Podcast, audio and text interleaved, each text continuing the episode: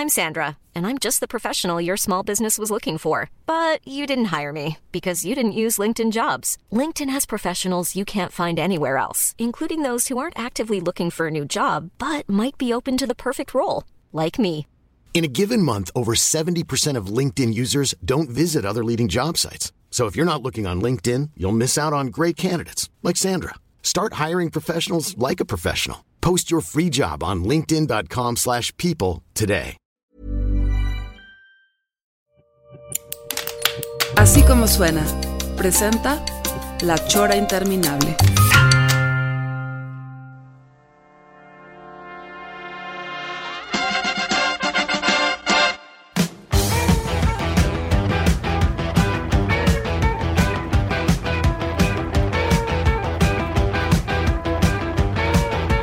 En el capítulo anterior vimos cómo Paco Navarrete nos introducía en su mundo, en su vida, en, en la historia de la música. Eh, Son, son eh, eh, digo, lo- los que han estado siguiendo estas choras, eh, estamos siguiendo la biografía musical de nuestro camarada Navarrete, y más o menos este, eh, se plantea por décadas, ¿no, Paco? Más o menos, por, por, por, por eras. Eh, por eras, perdón. quisiera- Por eso tú le decías las Navarrete Sessions. Las ¿verdad? Navarrete Sessions, en donde estuvimos viendo ya eh, tu, tu, infancia, adolescencia, este... Es de- correcto. Este, tus primeros, o sea, que Tus primeras puñetas. Mira, nieta, Sí, ya para estas épocas ya había descubierto la- el, el poder de la muñeca derecha y el paso de la muerte a la izquierda. Entonces, Pero supongo que nunca eh, te- te hiciste esas labores con música, ¿o sí? claro. ¿Sí? Claro. Pero además ya me habían desquintadito y todo muy bonito. Ya mi vida había cambiado. ¿Tú fuiste el clásico de esos casos que tu padre te llevaba a desquintar? ¿o? No, No, no, no. Yo creo que nadie. Mi padre era profesor universitario. Sí, Muy vago, pero él decía, no, no, tú descubres tu mundo, el mundo. ya". sí, sí. Pero aunque no fue de manera directa, como tu padre sí era muy de la bohemia, Sí. yo siento que ahí eh, ya había un gen, ¿no? O sea, Hay un gen vago, este... flojo. no, claro. A mí lo que más me gusta es no hacer nada. Y ya acompañado de musiquita, pero, pero... Entonces sí te llega por ahí de tu padre, cabrón. Claro, él era, era trabajador, pero tampoco era precisamente un workaholic. Pero sí, sí, cómo no. ya viene. Me- porque me, eh, me acordé que el otro día estabas contando esa, esa historia de cómo él eh, de entrada eh, era, le gustaba la ópera, pero luego... Sí, él pero- cantaba ópera de joven. Por ejemplo, a- estaba todavía en la escuela de música y estábamos ya chavitos, yo tendría, no sé, seis años, cinco años, y nos hacía que le hiciéramos coros porque estaba ensayando aquella de una furtiva lágrima. Una furtiva, Furtiva lágrima, lágrima. y tenemos que hacerle cuas, cuas. y entonces ya decía, la, ra, ra, ra, ra, ra, ra. Y luego ya se decantó por el por la bohemia ya más clásica. Siempre le gustó, sí, la onda eh, bolero, swing, cosas así, este, canción, pues, ¿no? Todo esto, es de esa generación, Ahí pues, ¿no? está, ahí está el gen, maestro. Por Sí, más que señor. renegaste toda tu vida en Sí, eh, clásica. Lo más que a mí la música, a mí la ópera no me gusta nada. No, me- hay, me- hay unas que. no puedo con, ¿no? el con la, el- la manera de cantar, fíjate. Si la cantaran así, es como canto con, con Milero, así como, como Cornelio, eh, eh, estaría padre. O así sabrosita, pero... La zarzuela, la zarzuela, no, menos. es que el tipo de, la- como impostan la voz no me gusta. Sí, sí, sí. Me gusta así como más naturalita, pues. ¿no? Ajá. Sí, pues sí. No, no, o sea, ahorita no tengo fresco más o menos en qué quedó el segundo programa, pero según yo estábamos ya a finales de los 70 o Dejamos no? a nuestro héroe cuando había descubierto ya el rock and roll y este... Habíamos dejado a nuestros amigos con, con el robot y el Dr. Smith. Sí, y, y cómo a través del rock había regresado, o más bien había empezado a descubrir eh, el blues, y que me clavé gruesísimo. De hecho, esta primer pieza, este, este, eh, cuando me di cuenta que mis héroes de Led Zeppelin no eran tan creadores, sobre todo los primeros discos como yo creía, sino que la mayoría de sus rolas, a su vez, vienen de rolas de bluseros y que además le robaron el crédito. Entonces, que hubo mil pleitos. no ¿Tanto era- así? Sí, sí, sí fue triste enterarme de eso. Pero digo, pero ve a quién, ve a, a quién se robaban, por ejemplo, ¿no? Pero no te das cuenta eso también que pasó ahora con Guillermo del Toro, que, que luego ya hay demandas de que dicen, no, es que esa historia, este, yo digo que ya todas las historias, todas las canciones, todo ya está hecho. Sí, Simplemente sí, le das un, un giro de originalidad Sí. interesante. Un sellito personal. Y yo creo que el original es eso, hacerlo personal, hacerlo propio. Porque dices, bueno, ay, el Santos, ay, no manches, es de, es de- es de luchadores, es del Santos, se lo están robando. No, es todo lo que mamaste, a, a tu vez, lo digieres de alguna manera, a veces in- incluso inconsciente, y luego lo sacas. Lo digo, las historias de, de- de- de monstruos, de horror, de, de, de, de- de- de policíacas, pues ya están hechas. están digo. hechas, Son totalmente. muy pocas las posibilidades. Pero, o sea, hablando de tu, digamos, de tu biografía, biografía musical, o sea, Sí, más o menos, estamos, seguimos hablando de 70s mediados o algo Sí, así. final, ya acercándonos al final de los 70s, 80s, y, y el ejemplo era esto de, de, de- de una rola que a ver si dis- notan cuál es. Supuestamente era de Led Zeppelin y mira, no es.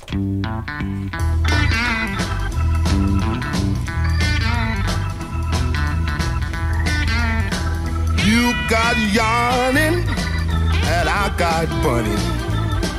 Baby, you look so oh, sweet and cunning.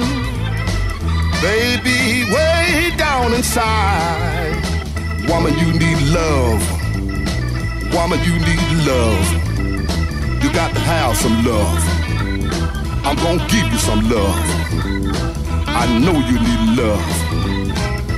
Este es uno de, de- No, no de mis ídolos de toda la vida, ¿eh? de No. mis top, top, top ¿Quién es? 5. ¿Quién ¿Lo reconociste o qué, Trino? No, no, pero la canción de Led Zeppelin sí. McKinley Morganfield, conocido como Muddy Waters. Muddy Waters. Wow. Esa es la. Wanna Hold on Love. Exactamente. Wanna Y, este, de hecho, su rola Rolling Stone, pues es la que titula a la revista y a la banda. Aprovechen que ahorita Navarrete sí está dando nombres y datos, porque ahorita Omar, un camarada que se está emparejando apenas con los, con los podcasts de esta biografía de Navarrete, me dijo muy apurado, me dice, voy, voy a ver, tra- tener el Shazam para, porque yo ya sé que Navarrete no le gusta decir las rolas. Le dije, no, no, hoy viene relajado y me está dando toda la información. Toda la información no está. Apunten, muchachos. Es que Esto fíjate- va a venir en el examen. Me acordé de Harrison con la de My Sweet Lord, que Ah. si no sé si han oído la de la las tengo. Ronettes, la Sí. de He's So Fine. na, na, na, na. Sí, es no. igualita, o sea. Sí, Sí, sí, sí. ¿Cómo sí. no? Entonces, obviamente, como te digo, todo, todo ya viene de regreso, pero nomás le das un sello. Obvia, le- oyes a, Robert Plant y a, la bataca de, de Bonham, y pues no es lo mismo, claro. pero Pero por ejemplo, aquí sí no le dieron su crédito. Igual que muchas rolas de Willie Dixon. Y entonces eh, es la diferencia, por eso Richard le daba mucha carrilla a Jimmy Page, que son amigos desde chavos. Y decía, ah, James, decía, tiene esa cosa curiosa, porque los Stones siempre, primero que nada, eran fans. Y sobre todo Richard, es fan de la música. Y, y Fulano, y Sutano, y las rolas de Sutano. Y, y- y Zeppelin, el primer disco, tres cuartas partes son de ideas de bluseros. ¿Supiste de, de, de Richards y Jagger que son, son una de las mejores entradas de lana que tuvieron fue una canción que ellos no tuvieron que hacer nada. Es estos que se llaman The Verb pusieron una Ah, claro, Bittersweet Symphony, sí, sí, exactamente, una partecita de una canción de ellos y entonces tuvieron que ponerle Jagger Richards y entonces los chavos le dijeron, "Oigan, pues es un homenaje." Sí, pero vengan las regalías. Sí. Y luego, ¿sabes qué es lo peor? Y pegó. Que en realidad eso es de, de este, creo que Luke Oldham, uno de ellos, el productor, porque es parte de una rola, Ajá. este, no me acuerdo cuál rola era, y, y este, hay una versión como lo que hacía George Martin, que agarraba rolas de los Beatles y hacía un disco pa- paralelo de rolas de los Beatles orquestadas. Era una, una rola de los Stones orquestada, por eso está ahí. Realmente no es, ese pedacito no está en ningún disco de los Stones. Uf. Y entonces agarraron ese loopcito, el de Bittersweet Symphony, y dijeron, Ajá. venga, venga. Pero Sí. entonces sí tuvieron que estar apoquinando. Sí, Ah, sí, claro. o sea, no se los perdonaron y, Y están en los créditos de la Sí. canción ahora. Sí. Sorry. Qué mal pedo.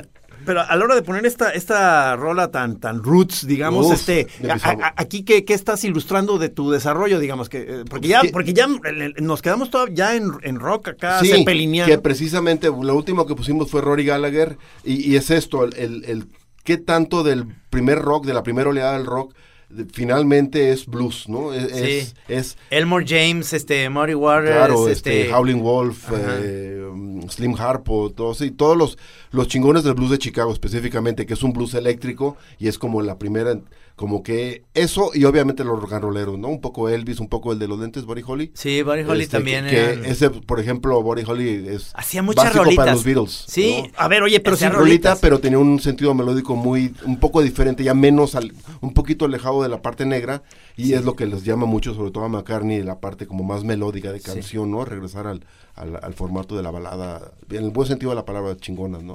Pero según yo, todo esto de- eh, eh, te lo estabas aventando, si no me equivoco, desde tu cuarto de azotea. Sí, señor, O yo sea- tenía mi cuarto este, tapizado, el, el che me dijo no de comprar en Santa Tere este pegamento de tapiz. Y entonces agarré todos los pósters que tenía de Conecte y tapicé hasta el. ¡Conecte! Claro. Y este, y, y todavía hasta que mi mamá tumbó el cuarto, todavía no podían, no podían arrancarle el papel tapiz. Estuvo de lujo, mano. La revista Conecte. Sí, claro. cómo no, tenía mi pared de Led Zeppelin, mi pared de los Stones y la de los demás. Yo creo que Con ya- algunas monas en pelotas. Incluso Janis había un póster en blanco y negro. Ya, ya. Salía hasta guapa. Sí, sí, sí, me imagino. Pero también era para ejemplificar que el blues siempre estuvo presente. Incluso en esa época empezamos a descubrir, con aquí con el Pelacuas, la, la parte, en especial nos, nos clavamos con Pink Floyd. Ya había una banda más progresiva y otro yo, aparte de Pink Floyd, era más hacia el lado pesado. Pero eh, como que era un nexo entre los progresivos y los más heavy. Y, y hasta en nuestra primer banda, o, o única banda, Plasmodia. eh, este, tocábamos esta rola. Por cierto que Gis sufría en estos Sí. tamborazos. No lo hacía mal, ¿eh? Yo estaba ahí. Híjole. ¡Ay, Josmano!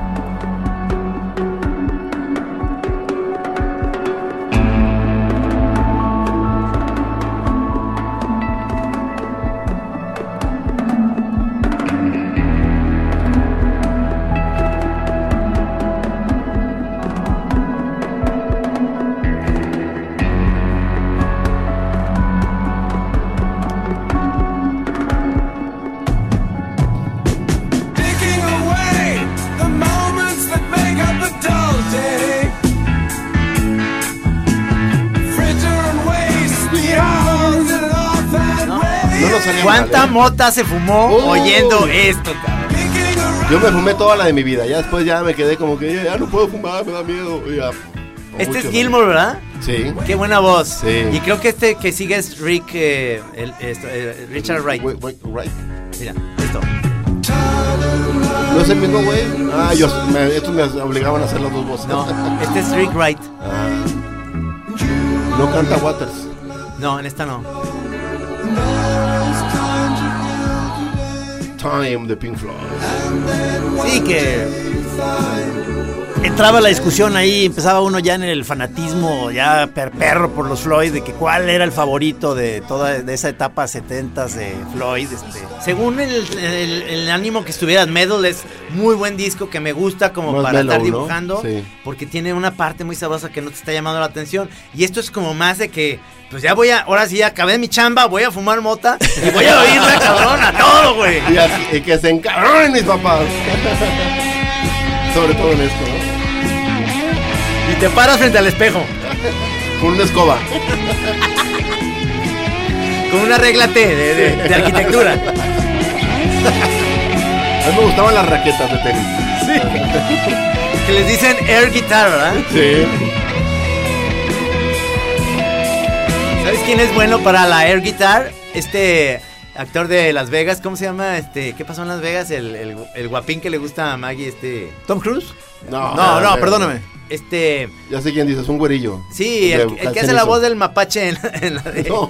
no, en, Puras en referencias las galaxias. Ah, En- Bradley Cooper. Bradley Cooper. Este, salió con Jimmy Fallon. Había campeonatos de él. Sí, de, entonces él ti- tiene todo el requinto, creo armado, de una canción de Deep Purple. Entonces Ah, lo ok. ponen enfrente y lo hace igualito, o sea. No, bueno, otro gran señor del, del, del Air es este Jack Black, ¿no? O sea, Sí, Jack Black Sí. es bueno. A mí me encantaría ser un guitarrista de estos perros, Gilmour, uno de estos, y ir a un concurso de air guitar y perder. Sí, así. No, brother, no te sale bien, cabrón. Tócalo como Gilmore, soy Gilmore, pendejo. Pero bueno, esto es para ejemplificar que en eso estábamos en las nubes del cáñamo verde, pero en el 80 yo entré al ITESO, ahí te conocí, Ajá. y además ahí conocí eh, este todo un mundo diferente de música. De hecho, ahí como que hago un rompimiento, porque precisamente eh, estos señores rompieron mi mundo de juguete con la punta de la... Verge.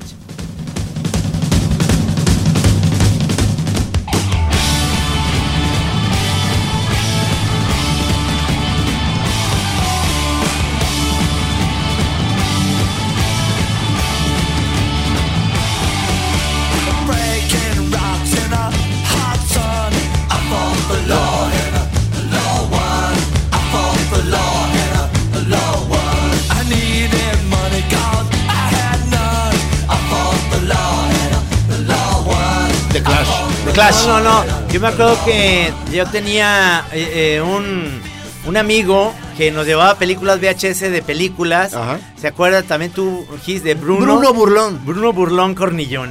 Y él- ¿Así se llamaba? Sí, Sí, señor. No. Sí, sí, sí. Y ahí yo le pedí, y la vimos en mi casa, Navarro, Sí. la de Rude Boy de, de Sí, Clash. claro, claro. Y ya la tengo, la compré Ah. en iTunes, está, y muy bien filmada. Y hay una Yo tengo una parte de... bien chafa. No, no, esa, sí, la hora que quieras. Este, hay una parte del concierto Ajá.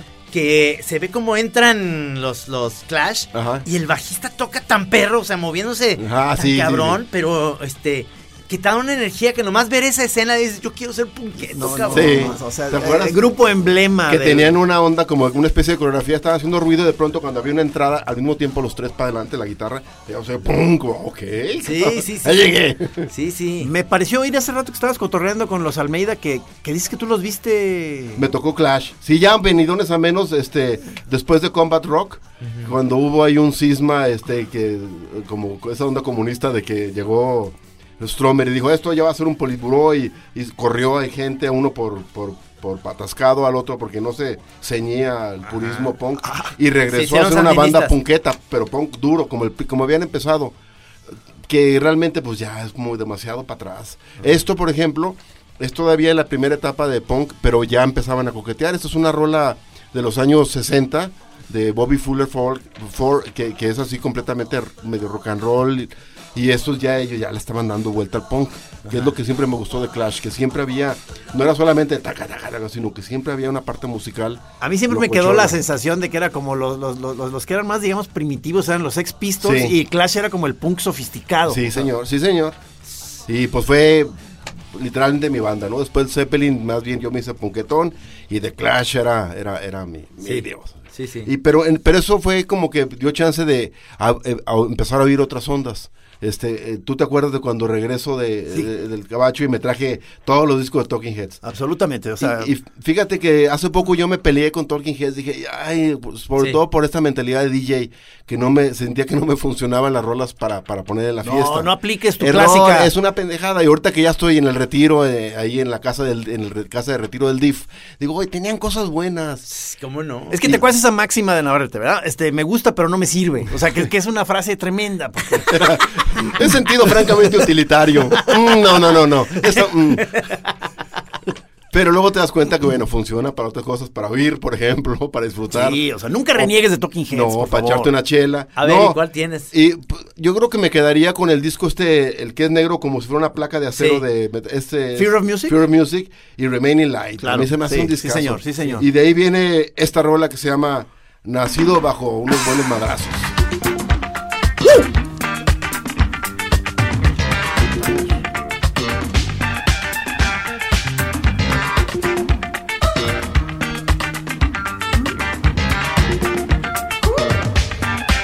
De la bolsita chiflada del de, del señor Byrne, ¿verdad? Es- aquí está Brian Eno. Sí, claro, en eso, en Se ambos nota. los produce. sí.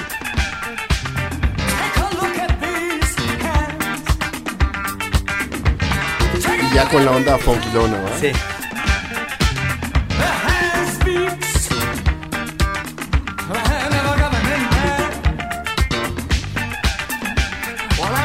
Qué buena bajista Tina Weymouth. Sí, cómo no. Sonido peculiar, o sea, a, a la vez lo sientes muy enraizado en muchas cosas, pero se siente realmente original. Sí, como que tiene obviamente influencias del, de- del funk y de varias Africano. cosas. Pero tiene un lado así chifladito que dices, es ellos, nada Sí, más. sí, Padrísimo. sí. Y me gusta que ellos, tanto como el- la onda del post-punk y este, el neo wave que le llamaban, esta onda, este, pues como medio, medio esquizo, ¿no? Medio, medio estridente, pues un poco.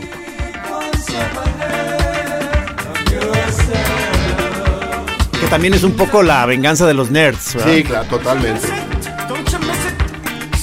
No me pelabas en la secundaria, eh, soy rockstar. Bueno, más o menos. Maggie, Maggie lo cotorreó este, en el restaurante ese de las hamburguesas que está ahí atrás de donde era la videosala originalmente. por Es un Hidalgo. verdadero weirdo, ¿verdad? Este, no, pues, ya, Ah, ya ya. está como, ya un señor, pues, sí, sí tiene esta como onda, como que es un poquito autista, pero, Sí. pero ya se, se aterriza más. Iba como con su hija. y muy, muy agradable. Muy... Dicen que sí, es un tipazo. Sí, sí. Pero me- hoy le- eh, vi un encabezado de una nota del país que decía precisamente, este, gracias a la edad, ahora ya puedo comunicarme con la gente, ya no me causa bronca, ya no me voy a un rincón. Sí, sí, sí, sí.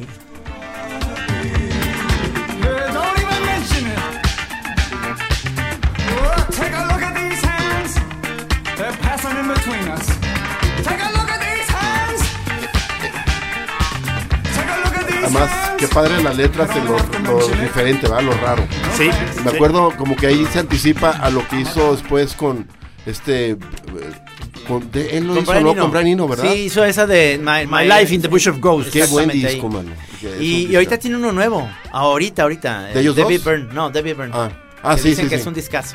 Seguramente eso salió en el país por eso. Por Ah, el yo creo, sí. Que salió, no vieron esta declaración ya. por- ahorita estas broncas de género que porque le reclamaron que no había mujeres en su en la producción. Entonces hay toda una declaración de que qué bueno que mencionan el tema porque sí es una cosa que me preocupa. Es lo que yo voy a hacer. No, sí, sí, mano. Tienes mucha razón.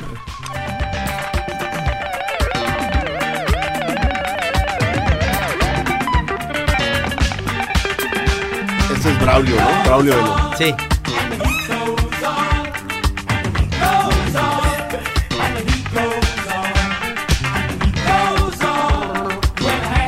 Pues los señorones de Talking Heads y eso que se llama. ¿Cómo se llama? Born Under Punches. Son otros de esos grupos que cuando ya conectas y ponen una rola, ahí te pudieras quedar oyendo más de Talking Sí. Heads, ¿no? Todo el tiempo. Yo digo que esos dos discos completitos. A mí- a mí me- ¿No, ¿No unirías también la de. ¿Cómo se llama el que sigue? Este, sí, a mí Speaking me in Tongues, ¿o ¿cómo se llama? Speaking in Tongues me encanta. A ese ya me gustan unas y otras no tanto. Ash. Burning on the House y todo sí, eso son una joya. pero me acuerdo que hay otras. Y luego el del chango también ya cada vez menos. Ah, no, pero ese ya es, mu- es el último. Naked, Naked, ¿verdad? Algo. Naked. No, a mí todavía me, me gusta uno. ¿Al de muy- Little Creatures? Sí, Little sí, Creatures. tiene- sí. también, también tiene rolas. Sí. Sí. cómo no. Pero a mí los que me, me matan son Sí, estos dos. estos dos, Porque razón. incluso el primero es como cancioncitas naive. Está padre así. Sí, sabes que en, la- en ese primero estaba también miembro del grupo Adrian Bellew, ¿ah? ¿se acuerdan? El que es No, como rojo, veras. ¿cómo se llama? Eh, ¿Dices tú? O el de More Songs About Buildings. No, más bien en estos locos, en, este. En este que estamos este oyendo. está. Ah, claro. Sí, porque los, muchos de estos de ruiditos de Remaining guitarra. Light, eh, sí. sí, claro, claro. Está Adrian Bellew. Antes de irse a King Crimson, como que lo invitaron y dije, y le dijo a Debbie ¿sabes qué? Quiero ser el cantante. Sí. Sí, porque pues, él, él canta muy bien. Sí. Y se fue para allá y la, la- la hizo chingón. Sí, les platiqué la vez pasada de que, de que estuve en la entrada del concierto aquel de, de, eh, ¿cómo se llamaba? Stop Making Sense. No. Ahí pasé en Los Ángeles, en Hollywood, en el Teatro Pantages. Solo hoy, así, pero no había ni en el periódico ni nada. Solo hoy estará Talking Heads grabando una película. Boletos, Demme. boletos 7 dólares. No, ¡Wow! No, mames. Y no pude entrar. No, Pero mira, man. nomás Más para, bien, haber, para puede haber entrar- pasado, ya, ya tienes ya mi respeto. cabrón. Pero fíjate que me, me- no, sí. Debí, debí haber entrado, pero me ganó, el- como dicen ustedes, la glándula rosa.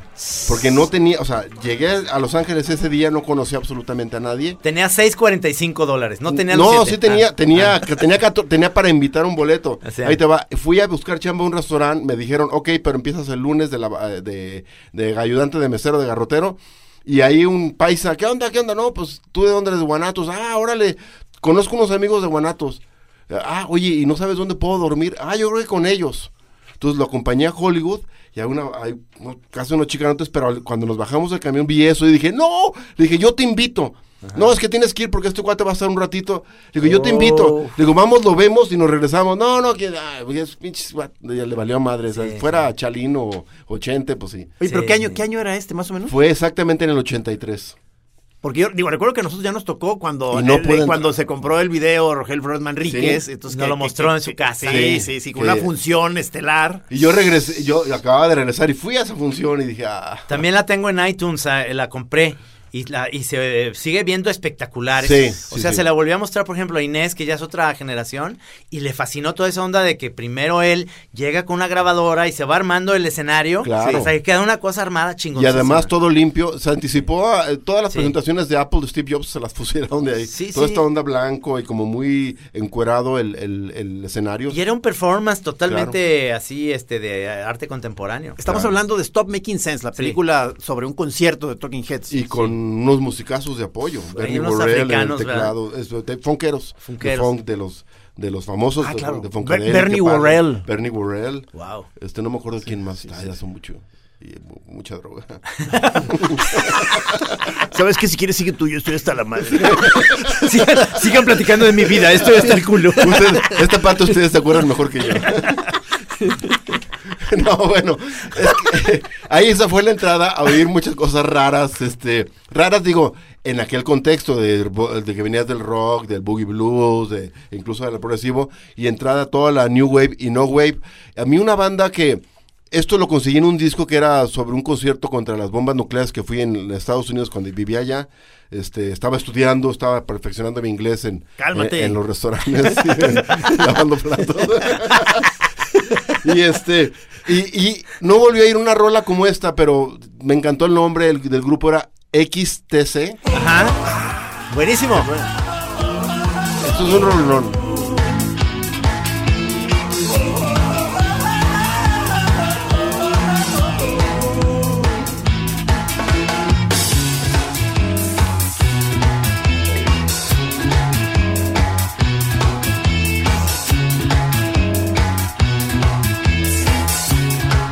Oye la época totalmente. Incrustado en el New Wave. Totalmente.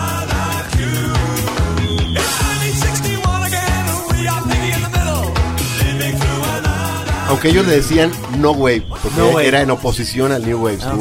como que me acordé, de- me llegaron muchos flashbacks de la época con Sí, toda la banda, no. Rizzo y Toñimex y todo eso. Y, y pero que este, empezaste a mencionar nombres de grupos y había da- también por ahí muchos K, ¿no? O Sí, sea, claro. Ah, este- espérate. es Ah, que ahí viene, yo digo que ahí viene, ahí viene. Oh, bueno. Te estoy echando spoiler. Sí, sí. Ese. Sí me acuerdo que salía con un cuchillo, ah, déjame esconderlo ya, changa.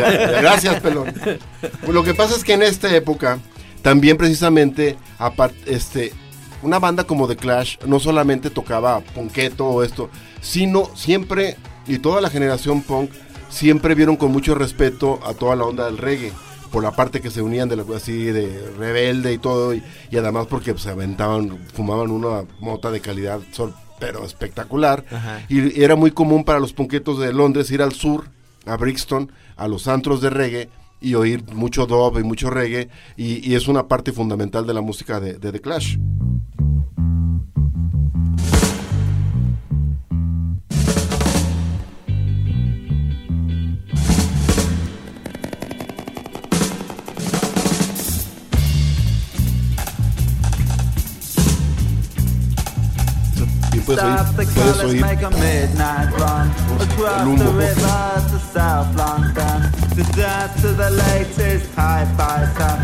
Bass, guitar and drum. Seeking out a rhythm that A ver, pero entonces, ¿qué género musical es este? Crooked ¿Y quiénes son? Es The Clash. Es lo que te digo, pues dices, wow. Sí, la, la voz me, me sonó. Sí. Take a piece of cloth, a coin for thirst, for the sweat will start to run. With a cymbal splash, a word of truth, and a rocking bass and drum.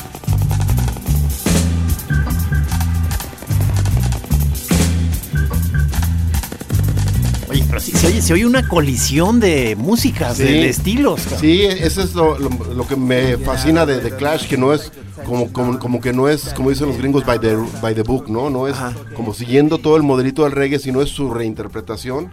Y para mí bastante afortunada, obviamente no tiene este Hiring for your small business? If you're not looking for professionals on LinkedIn, you're looking in the wrong place. That's like looking for your car keys in a fish tank. LinkedIn helps you hire professionals you can't find anywhere else, even those who aren't actively searching for a new job but might be open to the perfect role. In a given month, over 70% of LinkedIn users don't even visit other leading job sites. So start looking in the right place. With LinkedIn, you can hire professionals like a professional. Post your free job on linkedin.com/people slash people today. Pulso que te manda para adelante siempre la música jamaiquina, está como roto. De ¿Esto, hecho, es- ¿Esto es de Sandinista o qué? No. Sí, ¿Sí? sí, de hecho esa rola se llama así, el ritmo roto desmadrado de Crooked Beat. O sea, está basado en el reggae y el dub, pero no. Qué buen bajo. Sí, era un gran bajista ese. Sí. Se murieron dos de The Clash, ¿verdad? Este, por supuesto, el cantante que es este. ya. Stromer, sí, ya lo perdimos. No, nomás él. Nomás Hay él. un tal Simonon, ese todavía. Eso es el bajista Paul Sa- Sa- Simon o no Simon o no sé. y- Pero el, y el Mick Jones ahí guitarrista sigue. Ah, De hecho, ¿te acuerdas que grabó una rola con los Cadillacs ya hace 10 Ah, años? claro. Ya nomás de- que bien. ¿no? Y dice, sí, y pelón completamente. Y dice, mal bicho. Como que allá en ese lugar quedan molachos muy pronto, ¿verdad? Sí, pues, El agua, es el agua. es el agua. Es como el Lagos de Moreno. Sí. Pero bueno, toda esta parte fue en- para mí entrar a eso fue con London Calling, o sea, fue hasta el 80 y fue otra, como siempre, ir para atrás, ¿no? Y a ver qué hay atrás y para adelante. Pero en la misma época fue cuando nuestro compañero este, Alejandro Rizzo Sí. entró también al ITESO y él venía de estar un año en Londres. Auts. Él se fue hipioso, en guaraches y todo, y dice que fue un concierto precisamente de Talking Heads, con su greñita y sus guarachitos, y que los empezaban a empujar los, los punk, y decían, Bloody hippie, the dream is over. Uh, bloody fuck off. Entonces, y, pero ahí se clavó con el reggae, con el ska, con toda esta onda. Y gracias a él, yo medio había oído algo de reggae, este, como todos, pues por Police, ese airecito, pero conocías cierta rola de Paul Simon, de hace quién sabe qué. Ajá. Luego decían que el tintero de, de Led Zeppelin estaba basado en reggae, y como que había muchas referencias, ¿no? Por ahí una rola de John Lennon perdida. Pero bueno, como la- que. eh, eh, eh, incluso Live and Let Die, la de Paul McCartney, la Sí. de Live and Let, que como es de James Bond y es en Jamaica, la parte de en medio, tan, tan, chica, pum, chica, Ah, es un reggae. Luego. I Don't Like Reggae de, de Ten cc Sí. Estaba por ahí en el aire, Sí, sí, pero yo todavía no tenía como la referencia directa. Tu, tu look personal todavía tenías el pelillo. Yo era pun- punqueto ahí, punqueto, ¿verdad? Parado y tenía unos alfileres en la nariz y eso. Pero todavía no eres el, no eres el peligroso rasta que Todavía no, luego no, te- al contrario, ahí era peligroso porque era pinche mocoso ahí, no hay miedo y todo. Pero, y, y ya se me fue la onda.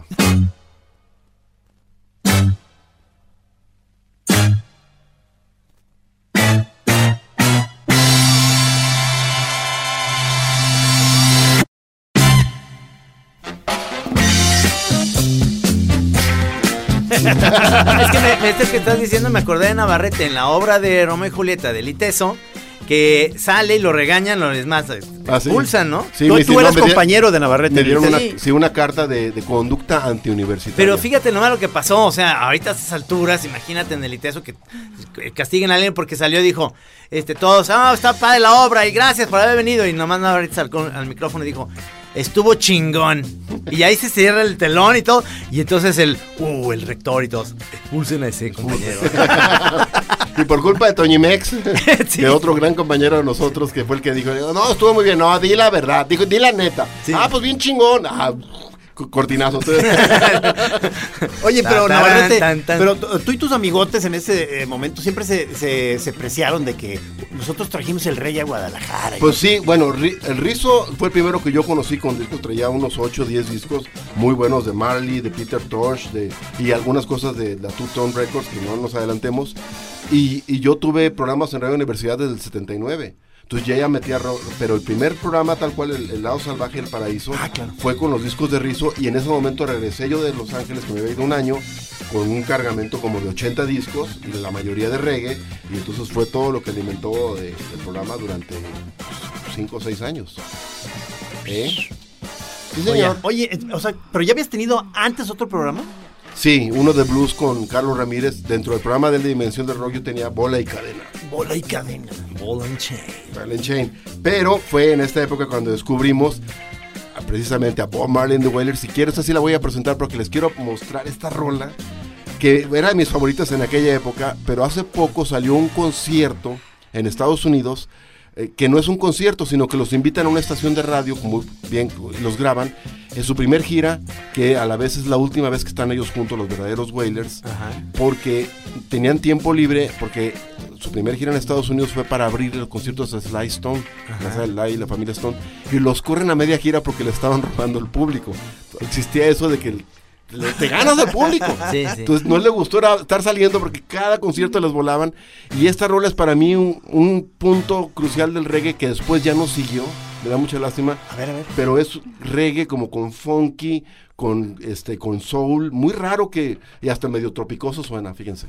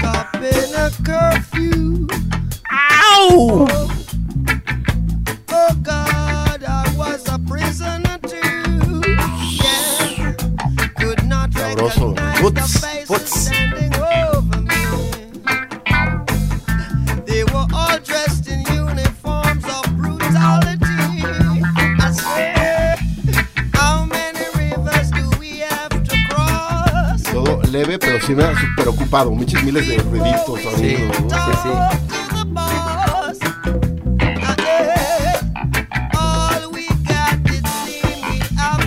De los grandes maestros No, universales. claro. Y aquí los tres, uh, Peter Tosh, eh, Bonnie Whaler y Bob Marley, cuando los verdaderos Whalers, cuando, cuando esta etapa para mí es de, ver- de veras, qué lástima que es un camino que el reggae no siguió, porque después, ¿Cómo que cómo un camino que no siguió? A ver, a ver, a ver. esta, esta onda que se oye como fonquilona con el clavecín, que era en la misma época de Superstition con, con Stevie Wonder. ese que se oye como chicloso, Sí, sí. eh, es un momentito del reggae, pero en ese, des- en es- después de esta gira, truenan. Se separan, este Bonnie Weller ya no quiere seguir porque muchos de los conciertos que eran en plano en, en table dances y antros y él era rasta, decía qué onda, y luego no podían comer, este, tenían que guisar en los cuartos de hotel porque eran vegetarianos, era un pedo. Y Peter Tosh era muy militante, entonces le cagaba toda la onda blanca y eso. Entonces truenan, Bob Marley jala a su esposa y a otras dos coristas, hacen las trees y, es Bob Marley and the Wailers, dejan de ser los Wailers. Y agarra un camino hacia el rock y se hace rockstar y se hace famosísimo y todo lo que ya sabemos. Y él- le llaman en Jamaica ese sonido sonido internacional. Es como muy abierto y muy para arriba y muy party. Bueno, no party porque ma- pues sí es como más para adelante. Y esta onda así como arrastrada, chiclosa. Sí. Es de Pero- una poquita. O sea, tú sí te sumergiste en el reggae durante ¿Cómo un buen rato, o sea, de, de, eh, completista, como le llaman, de que de todos los subgéneros y los- Claro. los, los ibas agarrando. de y- hecho, tuve mi coqueteo de hacerme Rastafarian, este, ¿te acuerdas, Trino? Sí, muy sí, porque no dejaba de ser punk, soy blanquito, soy mexicano, y la parte religiosa me alcanzaba siempre a poner, ay, bueno, que como que un señor de Etiopía, oh, bueno, y yo lo veía, yo lo intentaba de poner como en términos, por ejemplo, hay una de Get Up Stand Up, The Mighty God is, is, is a living man, no, sea, is the living man, o sea, bueno. Pero ahí lo hacía a mi, a manera, pero sí me alivianó porque sí andar de ponqueto sí había llegué a momentos extremos personales muy así medio psycho y, y para mí el, el reggae me permitió como arranarme, tranquilizarme, buscar otro tipo de ondas y Oye, de veras, hablando de- estrictamente, digamos, de los tiempos musicales, este, yo creo que el reggae, su, sus tempo, o sea, este, le, trajo aire fresco al- a, la fre- a lo frenesí del punk y todo eso, por ¿no? supuesto. Y, y al bajarlo de tiempo abre como mucho el espacio y es lo que pasa ahorita como en esta rola, que oyes miles de ruiditos Sí. pasando al mismo tiempo, ¿no? Ajá. Y entonces, esto con audífonos, yo era hace rato que no lo oía, está maravilloso, eh, digo, con buen marrano. Un día hay que hacer un encerrón en cabina ya sin público ni nada y... Yo me acuerdo perfecto, eh, eh, fue, mm, tú me vas a corregir, 83, 84, que llegaron tú, Rizo y Toñi Mex, súper sacados de onda al salón porque se acaban de enterar que se había muerto Bob Marley. ¿Qué año? Ah, ¿Qué, año? ¿Qué año? Se murió en el 81, ¿no? 80, 81. Ah, entonces fue al principio, muy Sí. al principio. Fue- entramos en el 80, entonces sí. No, porque yo fíjate que me- casi nos toca ver un concierto de él. La única, antes de entrar al ITESO, nos agarramos un viaje en una combi, Ricardo Son, Andrés Arol Boy y yo. Órale. Y nos fuimos hasta San Francisco. Y todo el camino desde que cruzamos San Diego, Santa Bárbara y todo eso, veíamos pues, en todos los campus de las universidades y eso, pósters, BMW, Marley and the Wailers. Decíamos, ¿qué es eso? Y Ah, gente- ¿qué es eso? ¿Qué es eso? Y en las tiendas, yo llegaba en las tiendas y preguntaba, y me decían, pues es como funky. Yo decía, como funky disco, que me lo odiaba por güey. Sí. Pero entonces, nunca entendía, ¿no? Es que venía con Sly Stone, entonces pensábamos, nunca subimos que y nunca se nos ocurrió que nos pusieran un disco ahí. Porque ya éramos bien marihuanos, entonces nos hubiera encantado y hubiera hecho yo ya, yo vi a Bob Marley, en su última gira, a medio camino ahí por Santa Bárbara se pone, se pone malito, duró seis meses más y luego ya lo estaban cafeteando. ¿Cuántos discos? la cola. ¿Como cuántos discos dejó? Dejó un chorro. Lo que pasa es que pertenece todavía a esa generación, es exactamente la generación de los Beatles, de los Stones. Pero en Jamaica, todos los primeros discos pues son puros sencillos. Entonces es difícil decir cuántos. Desde a- de que firma con la disquera internacional esta de Island, pues los cuentas fácil. Pero antes hay miles de sencillos Ah, claro, claro. que los hacían recopilados. Sí. Y había, como Mikel Laure, había 50. Sí, que, que era, eh, tenía que sacar un disco casi cada semana, una canción. Sí, y ahí claro. iban ahí. Y vámonos, la que sigue, la que sigue. Oye, porque estamos como ahorita, digamos, más o menos a inicios de los ochentas. Sí, señor. Pero si no recuerdo mal, por ejemplo, tú no te fuiste por esa vertiente que fue muy fuerte en los ochentas del industrial y el No. post-punk y eso, ¿no, verdad? No, yo porque me clavé con el reggae. O sea, duré, haz de cuenta, un año en el punk y este, pero vi que no, me clavé y en el reggae sí duré muchos años, incluso me Ni, ni con los chilletas de, los de los Smith ni con los de Cure. no. Yo los odiaba. Todavía Oye, odio, odio la faceta chilleta. Por eso ahorita me quedé pensando, pues, pues ¿qué, qué oía Navarrete en los ochentas, cabrón? Pues, eh, exactamente lo que estoy explicando. clávate, clávate en el programa, Si, maestro. si me dejas hablar. No, es que me di cuenta que en el reggae había todo un mundo. Por ejemplo, eh, cuando descubrí la cuestión que los Wailers no solamente eran un grupo de reggae, sino que eran un grupo vocal. Y Decía, ¿qué es eso? ¿Qué es un grupo vocal?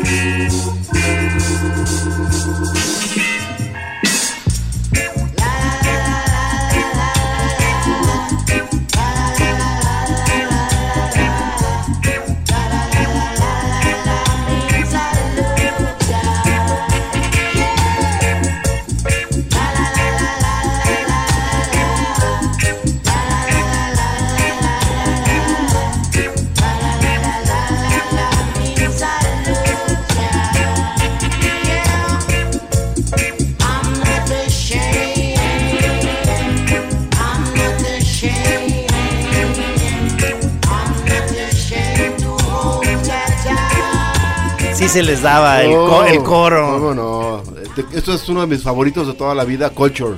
Culture. Joseph Hill y el trío vocal. Había muchos tríos vocales en esa época. Obviamente los Wailers eran uno, Culture era otro.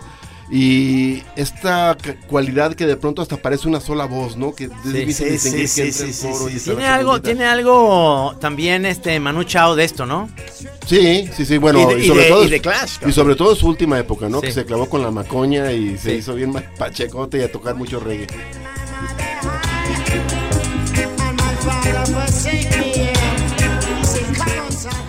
Pues eso es de Culture. Muy Y- bien. Y, también tiene esta parte que siempre me siguió trayendo medio tropicosa, ¿no? Y, y- y- y cuando descubrí este que para mí es tal vez mi cantante favorito de reggae, este que fue un descubrimiento. Esta rola en especial me acuerdo que duró en muchas fiestas. En la Seattle ya el pelón casado por primera vez, este, muchas parties y, y creo que la banda, una de las rolas que siempre acababa apareciendo era esta con el señor Toots Hibbert y su grupo Los Natans. No me digas. ¿Te acuerdas? Sí, señor. Sí.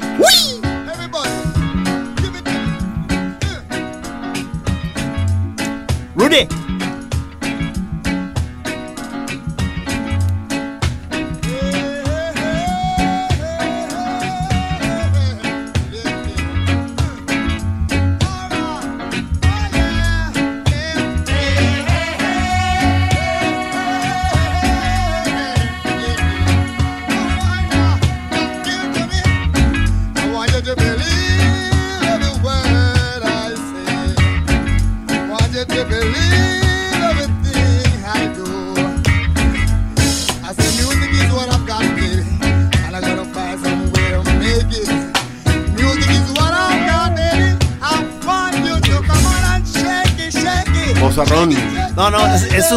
Que adoro. o sea, la verdad, No, no, la verdad, la verdad. Buenísimo.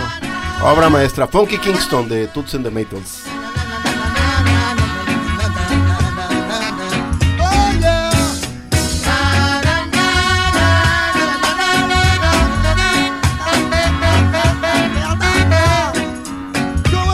Por ahí había un grupo que me encantaba que tú me mostraste.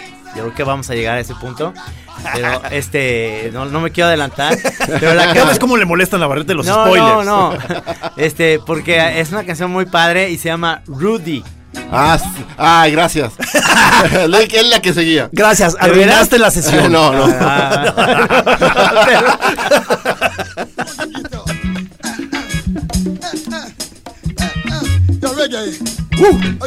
Perdón, ese break, ese break. Hoy, hoy, hoy, hoy.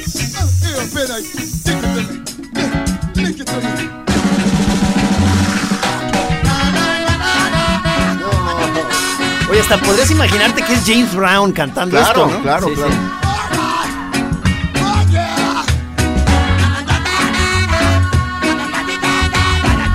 Otis Redding, cualquiera de esos grandes maestros sí. del solo.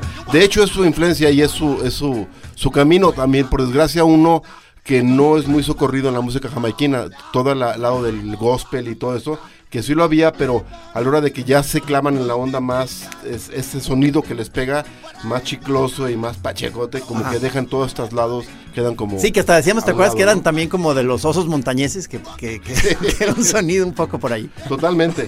De hecho, vas a ver ahorita un ejemplo, este, bueno, iba a poner precisamente la que estuvo Rudy a Message to You, Sí. pero dije, bueno, ya es conocida, vamos metiendo un poquito rara. Sí. Pero en esta misma época también Rizzo nos muestra lo que en esa época estaba sonando perrísimo, que era el sonido two-tone, que es regresar a, incluso antes del reggae al ska, bandas multirraciales en, en Inglaterra, y como oposición a lo que oían originalmente el ska, que eran los skinheads, Ajá. y que algunos de ellos son como to- todos siempre es como una parte agresiva muy fuerte, unos más izquierdosos, pero la mayoría eran hasta racistas o mal pedo, medio fachos, y entonces estos es la oposición, los, los two-tone, por eso los dos tonos de piel, y yo creo que la banda más, más este, conocida es este, los Specials, pero esta es una que a mí me encantó en su época y, que nomás para dar una idea del sonido es los de English Beat. Ah,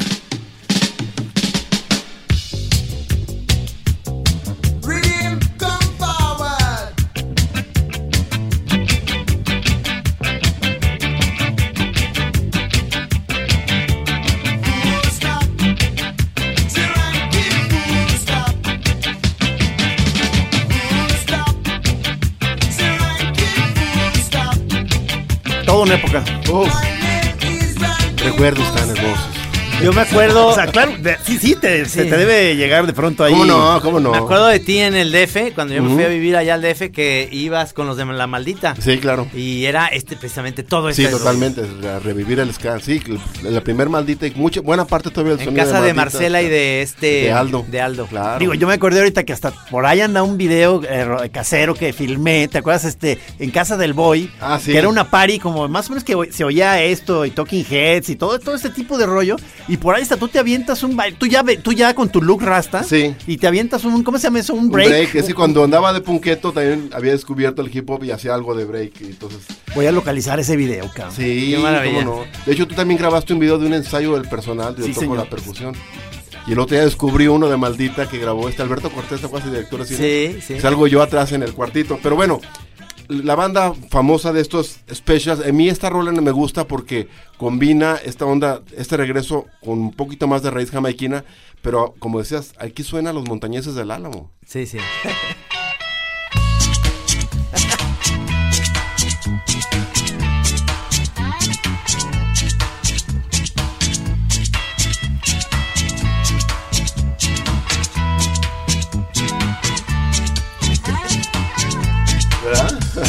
Overoles.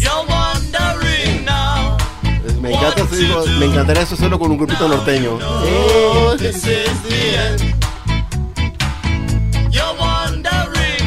Y esta rola es original jamaiquina de, de uno de los grandes maestros del, de- del ska. De, ay, se acaba de morir y se me olvidó cómo se llama. No, pero está muy sabroso esto. No me acuerdo si es Coxon Dodd, uno de ellos. Aquí, su- aquí si, no- Prince Buster. si mal no recuerdo todavía, por estas épocas, tú todavía tenías el gusanito de que a lo mejor eh, eh, te metías a algún grupo, No, ya, habías, todavía, ya habías colaborado en algunas Tocaba. Yo en cosas. esta época tocaba en grupos. Este, sí, había estado Porque con- luego ya finalmente ya te hiciste DJ y la chingada. Sí, cuando dije, no, esto no va. Cuando me di cuenta que nunca iba a poder tocar como me gusta que suene la música, dije, además no era clavado. Yo veía a mis amigos desde Ricardo Son, luego al vampiro, los, o Aldo. Estás platicando con ellos, están con el instrumento ahí como leídos, ajá, y como que nomás te Sí, hacen- sí, sí. Yo prefiero estar platicando, leyendo, oyendo música. En el desmadre era vago, pues. Pero yo me, yo me acuerdo cuando vi la película ochentera de los Commitments, que se me hacía que el papel del productor era como Navarrete Sí, exactamente. haciendo Sí, sí. un grupo. Chorero, sí, o sea, claro. que, que no, no iba, no iba, o sea, les dabas el, el camino Exacto. y regañándolos y poniendo y el loco este, el cantante, que era genial, pero pues Claro. estaba como fuera de borde y la chingada. y este, y, y cómo están, eso que tú dices, que están como tocando la guitarra y luego como que se distraen ellos, ¿no? Sí, ¿no? sí, sí. Y los ponen, no, no, no, no, sigue, Eh, sigue, sigue, sigue. Y es, uno de ellos es este, este, este músico que, que luego sale en Once, la película Once, que es este irlandés. ¿Se acuerdan? Ah, no me acuerdo. Bueno, es que ya te digo, tu, tu, Es tu una tri- tu enciclopedia. trivia, tu trivia Camacho es muy pesada. Muy especializada. Muy especializada. Ahorita Pero les digo.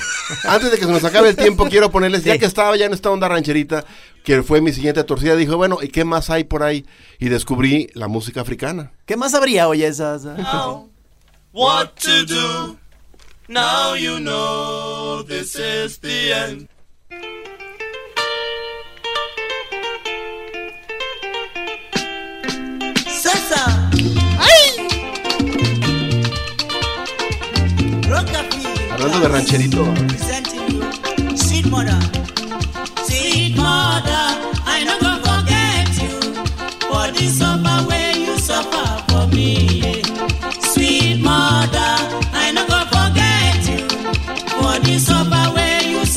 For me. Ah, qué maravilla. ¿Cómo se llama esto? Esto es Prince Nikon Varga and the Rockafield Jazz. High Life de África. Yo es lo que estaba oyendo a mediados de los ochentas.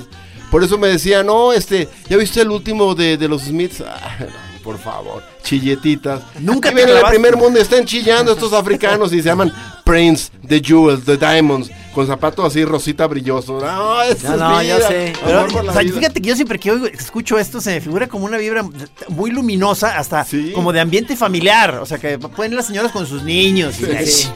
Esto, esto, no sé si ustedes están de acuerdo conmigo, que criticaban mucho a Paul Simon de que eh, había, había ido como casi a robarles la, eh, la- todo el estilo en el disco de, de Graceland, ¿no? Ajá. Pero lo hizo muy bien. Pero lo hizo muy bien y además... No, y ellos lo, ellos lo aceptaron, o sea, no, no fue algo gandalla, sino que ellos dijeron qué bueno que vino y en realidad, aunque había boicot, él ayudó a romper Sí. a- a- al mismo tiempo que rompió un boicot, pues Sí, por eso sí. le echaban, lo criticaban, pero realmente fue el que ya los puso en, en- en la esfera.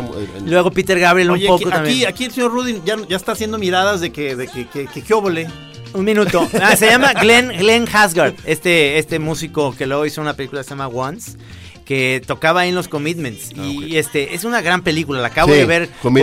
Chema, la vimos y le encantó la película porque es como si fuera un documental, Sí, es, sí, es sí. genial. Unblocked and Unproud. Sí, sí. Los que nos han estado siguiendo en esta historia musical del Máster Navarrete, este, nos, nos estamos este, quedando en este penúltimo programa, sigue el último la, la semana que entra. Ajá. Este, entonces estamos dejando aquí reggae, estamos dejando africano. ¿Hacia dónde podemos esperar irnos más? Mm, No te puedo, no te puedo proporcionar esa información. Tendría que matarte. Por favor. No se pierdan, amigos. la próxima semana. A ver si la siguiente hay más música, ¿eh? Porque Ok, este es chingo un mi rolonón. Esto fue la chava interminable en las Navarrete Sessions. Gracias, Rudy. Gracias a Juanito Almeida, que estuvo también por acá.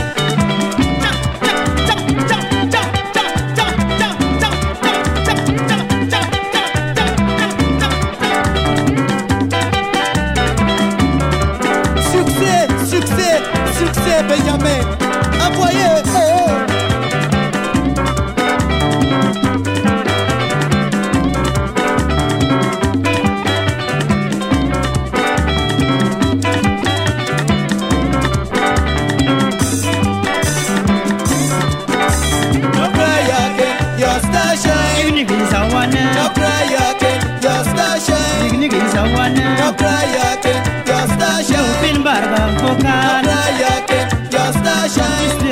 No cry again, your star shines. vocal Estero vocal Sonanti vocal Tenjioni di cry again, your star chitarra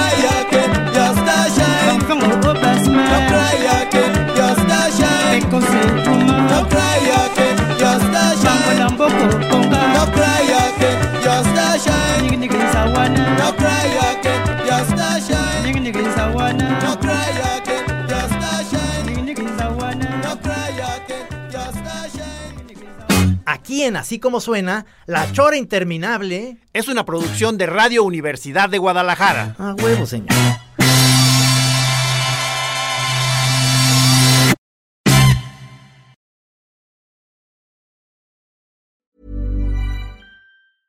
Hey, it's Paige DeSorbo from Giggly Squad. High quality fashion without the price tag. Say hello to Quince.